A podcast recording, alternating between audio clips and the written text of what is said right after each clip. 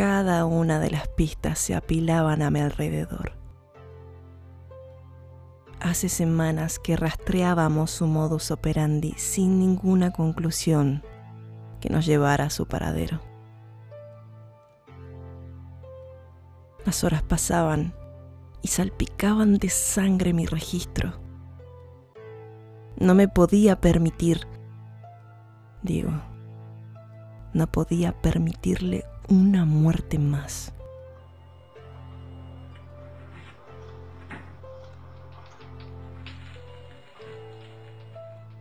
Las investigaciones coincidían en que su fetiche predilecto tenía enlace directo con su infancia, ya que la mayoría de sus víctimas tenían la cualidad de ser hombres caucásicos de mediana edad, con estructura fornida, cabello de color marrón oscuro y ojos del mismo matiz. En algunas ocasiones, también adultos mayores que aún conservaban en menor medida esos rasgos, similares a los de su padre, quien tenía tendencia a la violencia y al abuso.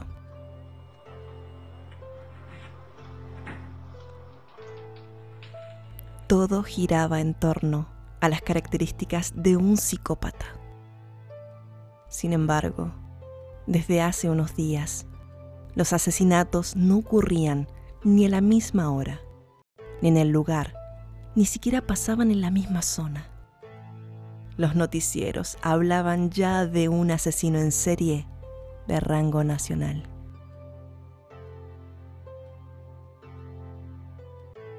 La cantidad de cuerpos encontrados aumentaba.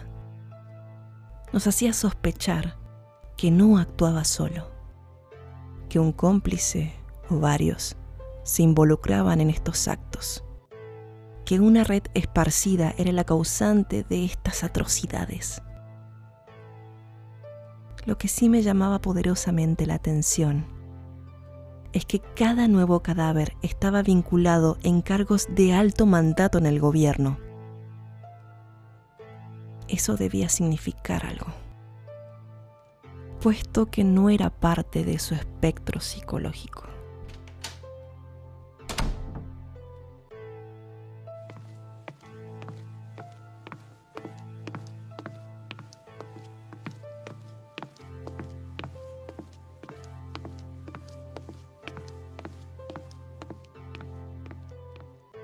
Salí de la oficina para poder conseguir más café para el equipo.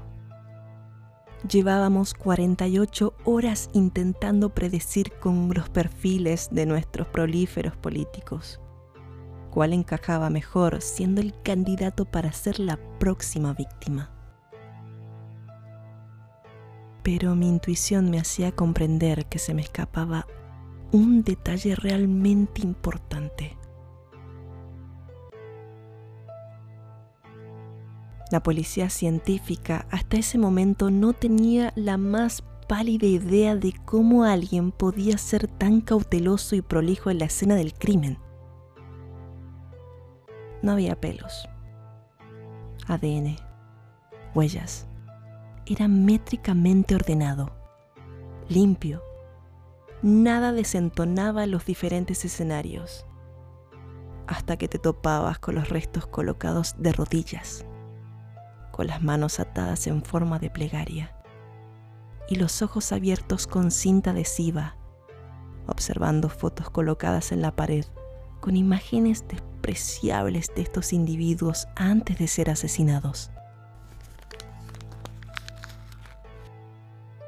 Una nota era colocada en el bolsillo izquierdo del saco perteneciente al difunto. En ella el verdugo nos dirigía unas palabras que siempre apuntaban a la naturaleza del ejecutado. Una basura menos.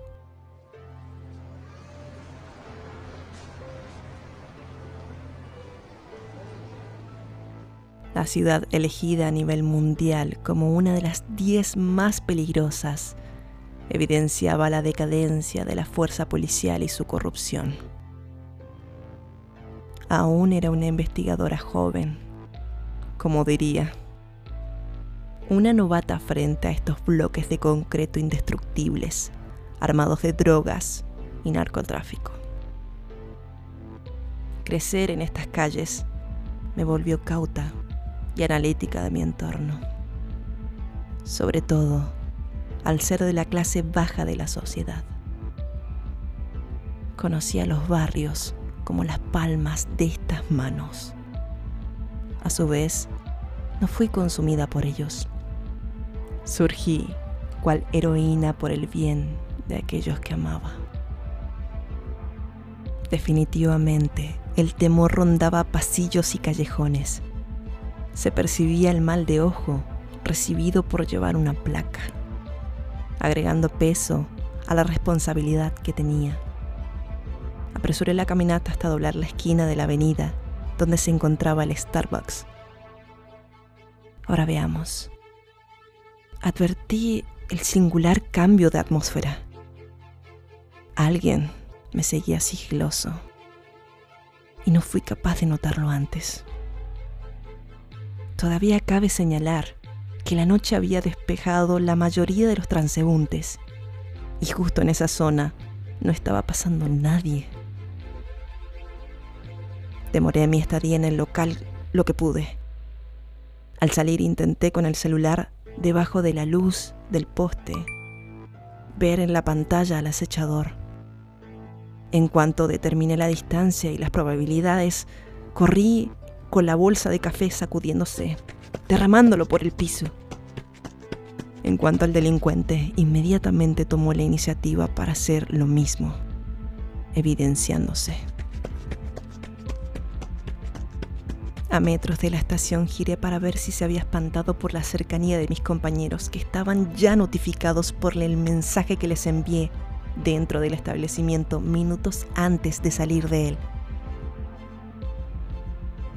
Me detuve en seco con alivio de no verlo más.